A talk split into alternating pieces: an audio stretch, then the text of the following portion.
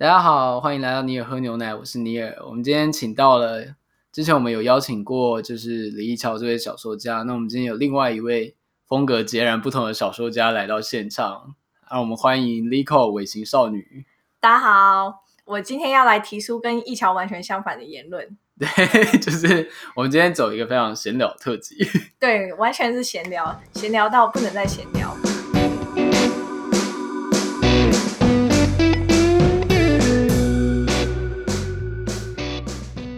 我觉得上次那个一桥来的时候，他的谈吐就是很标准的小说家的谈吐。但我就是一介平凡的、普通的家庭主妇这样。但是兴趣是写小说这样子。其实我是专业小说家，我还是想要强调一下，大家不要歧视没有出书的人，就是没有出书的人也还是。我只是没有出书啊，我有啦，就是如果是从正式出，其实我可以跟大家谈独立出版是什么、欸。哎，哦，可以啊，可以啊。我们今天的我们今天的话题就是蛮蛮自由的，对啊，你想聊什么就聊什么。好，就是总之，呃，如果扣除一些那种大概一万到两万左右的短精精简短小的刊物以外，我出了一本六到八万的长篇，叫《燕燕于飞》。那大家可以在博客来跟读册买到。那最近他换了新书风，觉得如果有人有去常常跑，就是一些呃阅读跟那个书香市集啊、孤岭街什么东西的，然后或是去 CWT 就或是什么原创 Only 就会看到它。你蛮常在跑各种场次的吗？嗯、呃，其实还蛮常在跑的，因为我自己是第一是我还蛮喜欢这种就是第一线跟读读者互动的感觉。第二是，其实市集还就是怎么讲啊？就是它很简单，我不用一天到晚去虾皮出货。但是因为我实在太太写实了，太写实了吗？但我实在是太讨厌去虾皮出货，所以我就加入了另外一个社团叫暗度。然后我就简单来说，那就是一个我朋友经营，我朋友跟她的男朋友一起经营的社团。嗯，那男朋友是一个漫画家。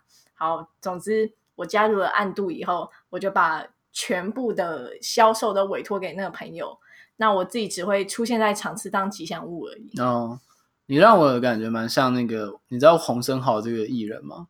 就透明杂志，我知道透明杂志。对对对，他就是他他们的团，虽然已经解散，但他之前我很久以前买票的时候，就是他就是说，哎，那我们卖票就是售票，然后约面交这样，然后在中校附近，他会自己 自己来把票。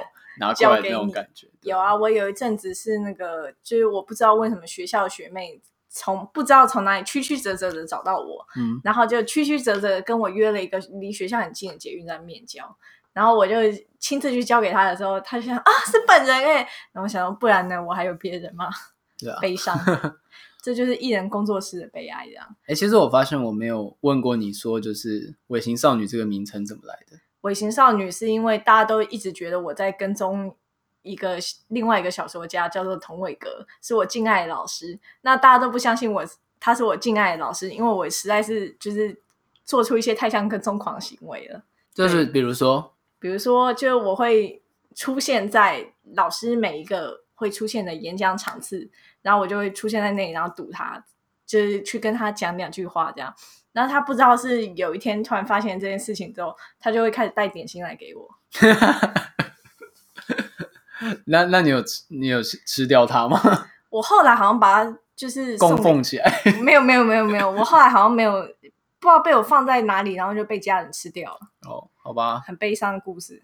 家人吃了之后有觉醒小说的能力吗？没有哎、欸，就是小说经手小说家经手过的食物，并不会变成魔法，不然就是。不然就早就狂吃，就是想要，因为大家都跑去没有，这就会变成那个，你知道济州庵有一个东西叫做作家特色菜，就是每一个不同作家，比方说什么廖玉蕙提花面线，然后什么张拓武牛肉面之类的，那就是作家把食谱给济州安附设的餐厅，然后济州安就去复制那个味道，这样。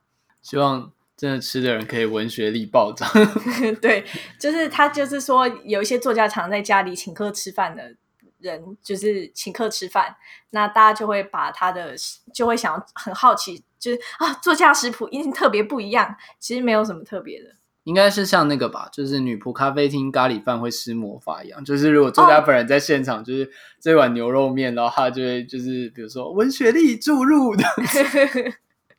但那个张拓武牛肉面听说是真的很好吃，哦好，张拓武的牛肉面对对，可以，就我帮他们夜配了一下。好，我希望有一天可以有就是什么利口腌笃鲜、利口狮子头这些东西，但听说狮子头已经有人占去了，所以。那你可以考虑一下别的料理啊。对啊，然后我现在的烦恼是，我最近的烦恼是朋友家的，就是 party，然后我不知道要带什么菜去，因为他们是一人一菜这样，然后我不知道要带什么去才可以，就是不要太麻烦，因为他家离我们家很远，要走二十分钟，然后又可以展现我的厨艺力，又不会太丢脸。我要我要先重新声明一下，这是一个小说家的采访。有怕观众听到这边想说：“哎，我是不是转错台了？”对，但其实今天找 Lico 来也是想要聊聊说，因为大家对于作家可能都会抱有各种生活的想象，但应该也是有作家的经历是就是很很波澜壮阔的，应该也是有这种人吧？也是有这种人，而且还蛮多这种人的，所以我就开始想说啊，我是一个没有故事的人，就是这是骆以军在二十年前就是。打出来招牌就是他是一个没有故事的人，要写超多故事，真是假白。所以他到处偷人家的故事，嘘，故事都是偷来的。总之，呃，我是我简介单介绍一下我自己，我是一个平凡的上班族与家庭主妇，然后回家就会洗衣服，然后还有煮饭。你这样讲好吗？就是你的粉丝页上面是一个就是很梦幻的洛丽塔风格衣服的照片，这样会不会让大家幻想破灭？但我平常就穿洛丽塔，洛丽塔是一种生活态度。OK OK，我想一下，那那你自己像是你自己生活里面，你做那些事情会刻意，你在做的时候会刻意想着这可以当。故事的题材或什么吗？还是没有？就只是全心生活、全力的在生活这样子。应该是说，生活本身是一个很值得全心投入的事情。嗯，像我的老师就会很明确的跟大家讲说，如果你就是生活的很烂或者什么的话，你赶快回去过生活，这样才能够就是有力气去分给创作。听起来很像做设计的人最后的体悟，就是要先好好生活，再来设计。就这是表演老师讲跟演员讲的啦，嗯，那他会说，如果你的人生啊卡关的话，你就要去实践一些没有听起来很没有意义的事，比方说早上七点起来，然后去晨跑，八点吃早餐，九点开始工作，十二点以前一定要睡觉。那不是那个吗？村上春树的生活。是的，是的。表演老师跟我说，如果跟大家说，就是如果生活卡关的话，务必要。试着这样做看看，它就会自然的有解。但我不知道会有什么解，可能你睡饱之后脑子会比较清醒吧。这点是没错啦，这是应该是有科学证明，睡饱应该没有没有什么缺点。不过你讲的，我觉得你有看过法兰克那个电影吗？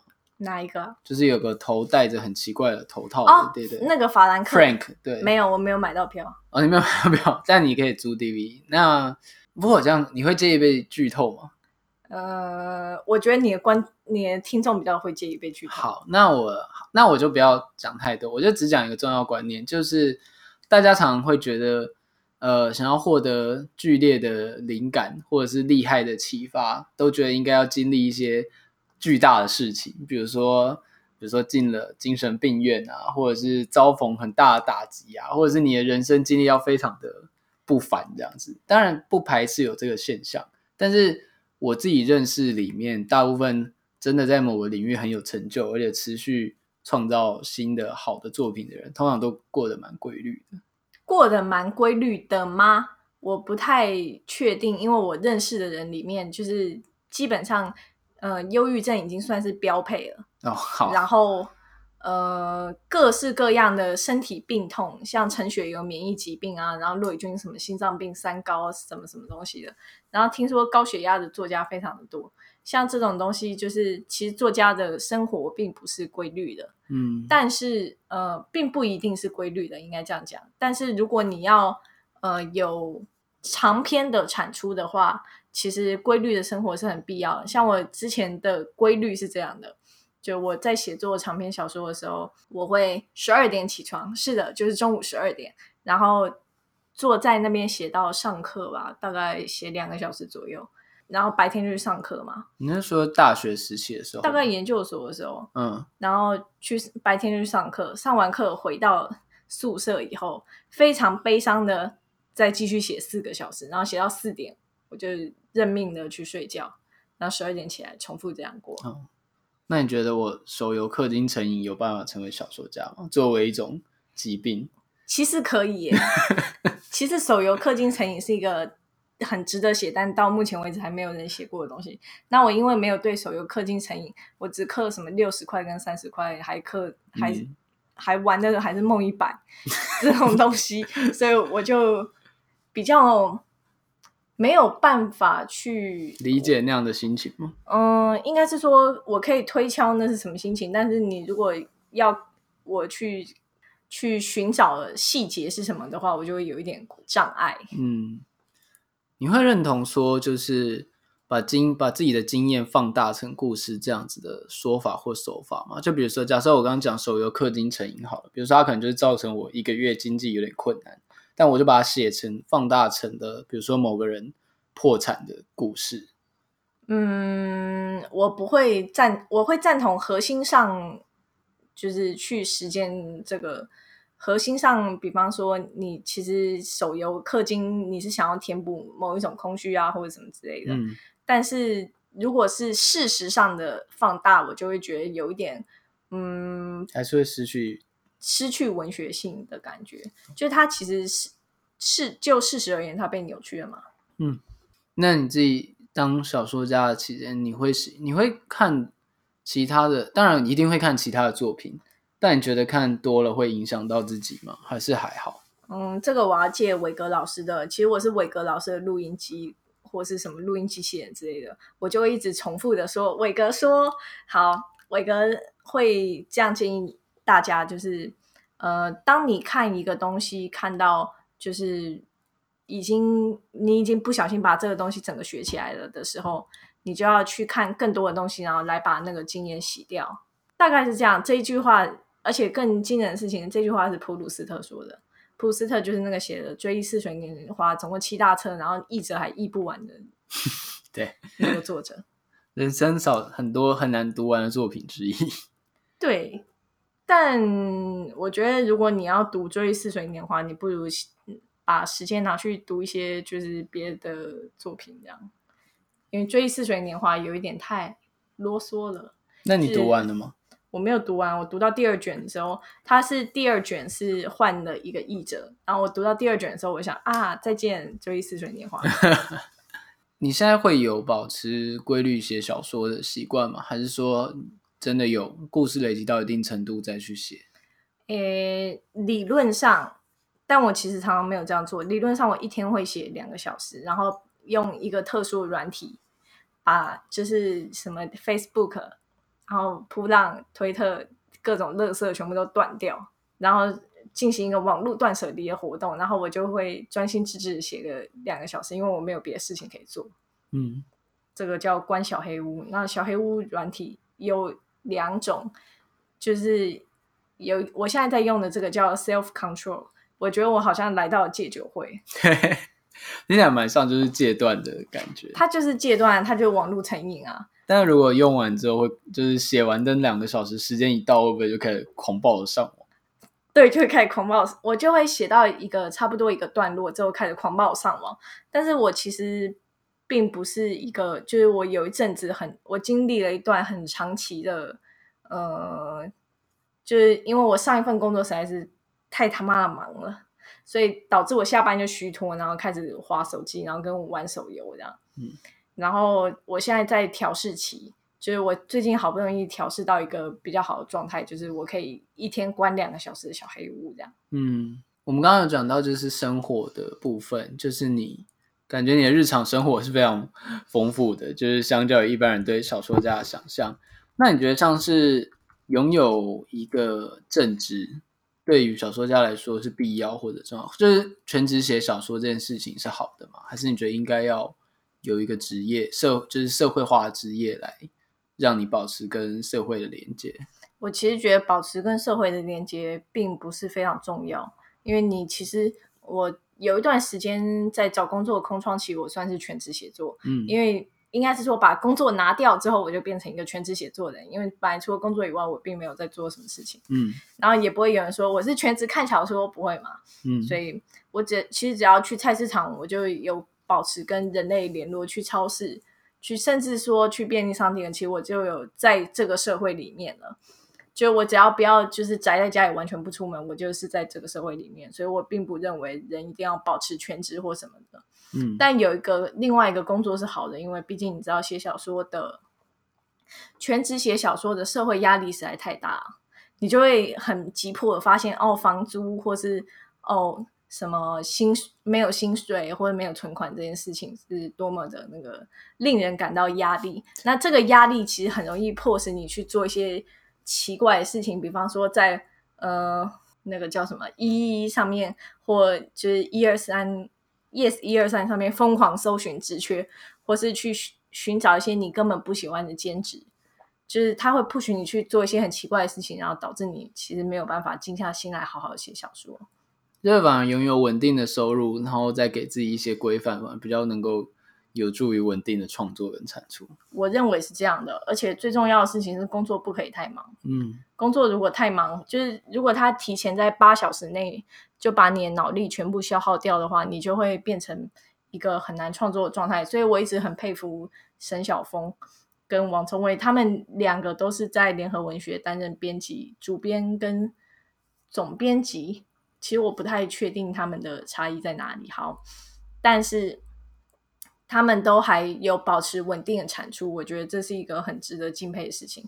就你可以一边写一边，呃，一边写一边工作，然后而且还是进行强度很高的工作，我觉得这很了不起。不过就我认识的人里面，就当然不一定是小说产出了，就可能是也是一样有高强度工作，但自己也有在做内容创作人。我觉得有些人其实把它当成一种不知道心境上的调试。因为你知道，创作毕竟是自己跟自己的战斗，就是你必须不断的修正东西套出来。但是在一般的工作，通常都是有任务性的，就是你可以去完成，所以它就变成有点像是一种心情上的调试。嗯，还蛮有这种感觉的。但我会觉得，就是完成一个小的创作，然后继续回到工作这件事情，有点像是网路成瘾或是吸毒。嗯。对，就是它其实并不是一个非常健康的状态，因为你会变成好像你工作是为了获得那个小的成就的瞬间之类的。懂。那那你自己是从什么时候开始写小说的？哈哈，这个我跟一桥的答案不一样。我从小就立志成为小说家，我从幼稚园就决定我要成为小说家。好，但幼稚园这么这么，这是说开玩笑还是认真的？这是还蛮认真，因为。呃，我非常喜欢看故事跟绘本，就是我幼稚园认识的字比小学生还多。嗯，然后所以我会先，呃，怎么说？我在小学的时候喜欢看的书籍是亲子教养类，因为它会诉说很多不同的案例，然后那就是一篇又一篇故事。你是说，身为被教养者，但是你非常热爱看亲子教养类的书？是的，是的，没错。那那你有因此而教育你的长辈吗？没有，是。呃，他们也不能教育我什么，我也我很早，他们很早就明白，他们并不能教育我什么，只能尽可能提供我资源这样。那当然我是很感谢他们，嗯、只是我会觉得说，就哦，我其实跟他们有很长一段距离，那他们其实也没有真正照着教养书上面的做这样。嗯，因为对，因为教养书上面我其实喜欢的章节是一些比较刺激的章节，比方说像是什么，如果小朋友问妈妈说我从哪里来，该？对对对对对对，像这种东西。这种还好，就是比较有趣的事情是什么？呃，幼稚园的小孩或者什么如何对如何面对小学生自发性的自慰之类的事情，嗯，这个就很有趣。但那篇我没有看完，就书就消失在我们家。他们知道你看到那个章节，然后书就消失了吗？应该是这样吧。就是我是跟我跟陈雪的小说很像，就是陈雪的最新一部长篇小说叫《摩天大楼》里面。有一个国中女生受到了妈妈严密的监控，那我觉得我其实是在一个很奇怪的严密监控下成长的，这样。但就是因为常就是在这种环境下长大，就会更好奇各种事物。嗯，我觉得我好像也没有很好奇，就是我应该是说，我把我可以尝试的东西尽量的去尝试，那就是这个东西在这个期间好奇心就会自然消灭了。嘛。那如果像你讲的这样子，那在中间的过程中，就是在你成长到现在的过程中，写小说这件事的志向有动摇或者是改变过吗？嗯、呃，我我一开我后来到高中的时候，我受到一个很严重的打击。嗯，因为我进了明星高中，然后后来发现一件很糟糕的事情，就是我的排名是倒数的。然后我就为了这个倒数的排名，我必须去做一些别的事情，比方说，我发现呃，并不是。而且我发现我其实并没有我想象中的那么聪明，或是天才，或是反正就是我并不能在十五六岁的时候就立刻的崭露头角，然后变成天才小说家，然后举世像村上春树一样受欢迎，这样大家都会做到。但村上春树二十九岁才开始写小说了，对，真的真是悲剧。我其实一开始不知道这件事情，所以我读到《挪威的森林》的时候就想说，嗯，这个东西，我觉得我应该也可以试试看，嗯，这样。大概是我十三四岁的时候吧，跟我高中的时候蛮像。我也那时候就会读到一些作品，就觉得嗯，我好像也可以，我好像也可以呢。对，但后来发现我不行。嗯，与其说发现我不行，不如说我会觉得说，哦，这我一定是我哪里没有做好吧。嗯，然后我就会再去重复的尝试，或者是会思考说。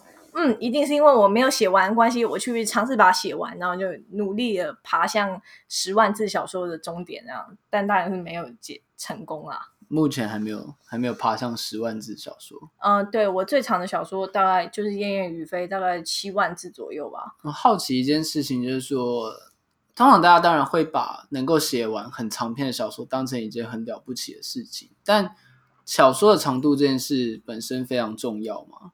就当如果你可以在五六万字把一个故事说完，然后你又非常擅长这件事情的时候，会把挑战，比如说十万、二十万字这种事情当做一个目标吗？我觉得是把合适的东西、适量的东西装到适当的容器里的问题。就这个故事应该是三万字的长度，你就不要把它硬塞到一万二去；或是这个东西其实只能写三千字，你就不要勉强自己把它拉成十万的大长篇之类的。就是如何判断这个东西到底，呃，应该被写作到什么程度，或者是说如何适当的把它剪裁到适适宜的长度，我觉得是很重要的判断。大家听到这里应该会觉得前后画风转变很大，就是后面比较像在真的认真在讲小说的事情，前面的开头不知道发生什么事。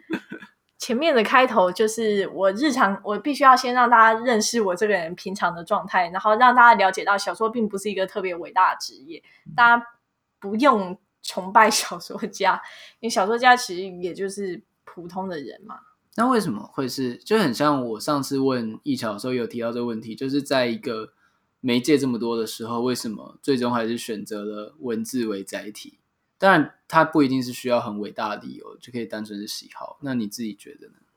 我自己觉得吗？因为我第一个接触到，然后让我非常振奋以及鼓动的东西是小说，而且我其实有一点呃微妙的障碍，就是我没有办法固定在某一个地方超过两小时，所以那种什么三小时的讲座、四小时的讲座，或者什么四小时的电影，我就会过得很痛苦。那如果这个东西不够对我来说不够具有沉浸感的话，我就会呃想要离开。像游戏我就没有办法像就是其他人像我听说的，像一桥就会跟我说哦，他打游戏会打十几二十个小时，我就想说什么大家疯了吗？我懂，就是应该说你没有那么能够完全坦然的接受被动被一直强迫一直塞讯息的感觉吧？嗯，可以这样说。所以如果是我主动。分享或者我主动给予讯息的话，我就会觉得比较开心。但其实写小说，我除了就是我在研究所之后，我就没有办法自把自己捆在椅子上写超过四个小时。嗯，因为以前会有很多的压力嘛，就是老师给你的啊，然后学校给你的啊，然后一定要毕业啊之类的。就是现在没有这些压力之后，我不敢说我变得更自由，但是，呃，我对自己的要求就变高了，嗯，反而是变高了。你觉得现在年轻，因为像你们也算是年轻世代的小说家嘛？你觉得现在台湾的，就是年轻小说家之间的风气，或者像这个时代，对于年轻小说家而言，目前是处在什么样的状态？我我自己讲个比较具体的例子好了，比如像以广告界来讲的话，就会说哦，现在的时机不太好，大家都去做社群经营的传统公司有点危机这样子。嗯，对年轻小说家来说，依然是时机不太好的状态。但这是最好的时代，最坏的时代嘛？狄更斯说的，就是对于呃出版业来说，这个时代没有那么好，因为大家都在以书养书啊，然后做一些狗皮倒灶的事情啊，卖一些奇奇怪怪的书啊。嗯，然后，但是对于年轻小说家来说，吴宁是说，就是我们更自由了，更可以去尝试。没有人尝试过的题材，或是有更多的资源，因为出了越来越多的书嘛，有更多的资源或资讯去获取我们不知道的知识。那其实对小说创作来说，我觉得这个环境是更加自由的，更加开放的。但嗯，对新人来说其实很严苛啦，就是会你还是会面临，像我没有出从出版社正式出书，所以我就不被认为是出道。懂。就会有这种奇怪的歧视存在，这样、嗯、就我就矮人，因为我就还是矮人家一截这样。嗯、但嗯、呃，我这边有听到正反两面意见，就是关于到底要不要很快的出书这件事情。那但有老师是跟我说，你不要那么快出书，因为你一出手就要保证，就是那个东西是会发亮的。就有点像你建立了一个门槛之后，大家就会用更严苛的标准来检视的感觉。嗯，是的，是这样，没错。那另外一派的讲法当然是说，就是你先出书的话，那你就先享受出书的好处嘛。嗯，因为现在哪一本书不是会被淹没在书海里呢？这样是啊，不过现在书的装帧设计都很漂亮，就连很难看的书的书都包的很漂亮。真的吗？我等一下就可以拿一本，就是啊，不要讲那是什么书好了，就我觉得好丑，真的好丑，好丑，怎么会有出版社做这么丑封面出来的那种丑？我还特别为了他的丑，我还特别翻到封面去看一下到底是谁设计的。然后我以后出处绝对会避开这个人，觉得避开这个雷雷的设计师，雷要爆炸，好丑。我觉得你今天讲的内容，我个人会认为蛮非常有趣，是因为就像我们一开始讲，大家对小说家都会可能有个既定的想象，但因为你就是暴露了非常多 真实生活的部分，我觉得这点是蛮好的啦。因为就是尤其是如果跟上次的。一桥那边比起来的话，我当然不是说他讲的不好，他讲的内容是非常有启发性的。但是我必须说他的他讲的内容其实有点很标准的，就是小说家会讲出来，正式小说家会讲出来的内容，可是就有点忽略了生活的部分。但其实应该很多创作者他们都还是有真实生活，能够知道这个部分，我觉得是蛮棒的一件事情。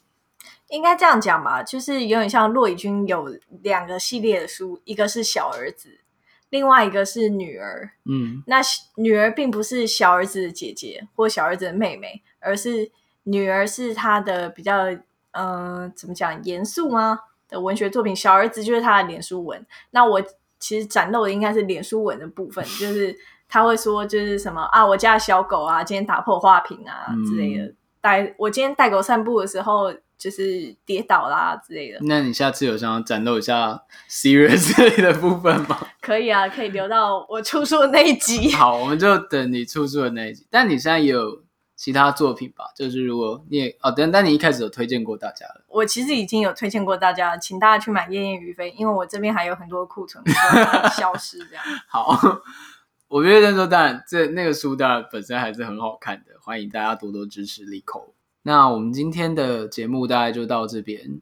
我们这次少数的闲聊特辑，当然就像上次那个我跟 Wolfie 圣诞节也有做一个闲聊一样。如果大家喜欢这个形式的话，我们当然未来就可以找更多的人来聊天。哎，坦白说，这样我比较轻松，我不用不用准备。虽然我们本来平时就没有太准备太多的脚本，但毕竟聊正事的时候，其实会自己会有点拘谨。对，如果闲聊的话，真的大家喜欢，真的太棒了。这太棒了！以后就可以每天日更，日更，日更。对，既然要日更，害我想到那个网络小说家基本上是日更，那大概日更六千字，就是其实就是呃，怎么讲呢？就有一些新闻是说网络小说家暴毙之类的，就是。你也要小心日更的危险性。我刚刚以为是要讨论日更这件事的难度，然后居然是警告我不要暴毙，不要暴毙啊！你还要工作。好，那我们今天节目就到这里了，谢谢大家，拜拜。啊，刚刚不是拜拜，我忘了跟大家说，如果你喜欢这个 podcast 的话，记得订阅你也喝牛奶，或是可以上 Spotify、Castbox 或 iTunes 就是收听，也可以推荐给朋友。好，这次真的要拜拜了，谢谢大家，谢谢大家。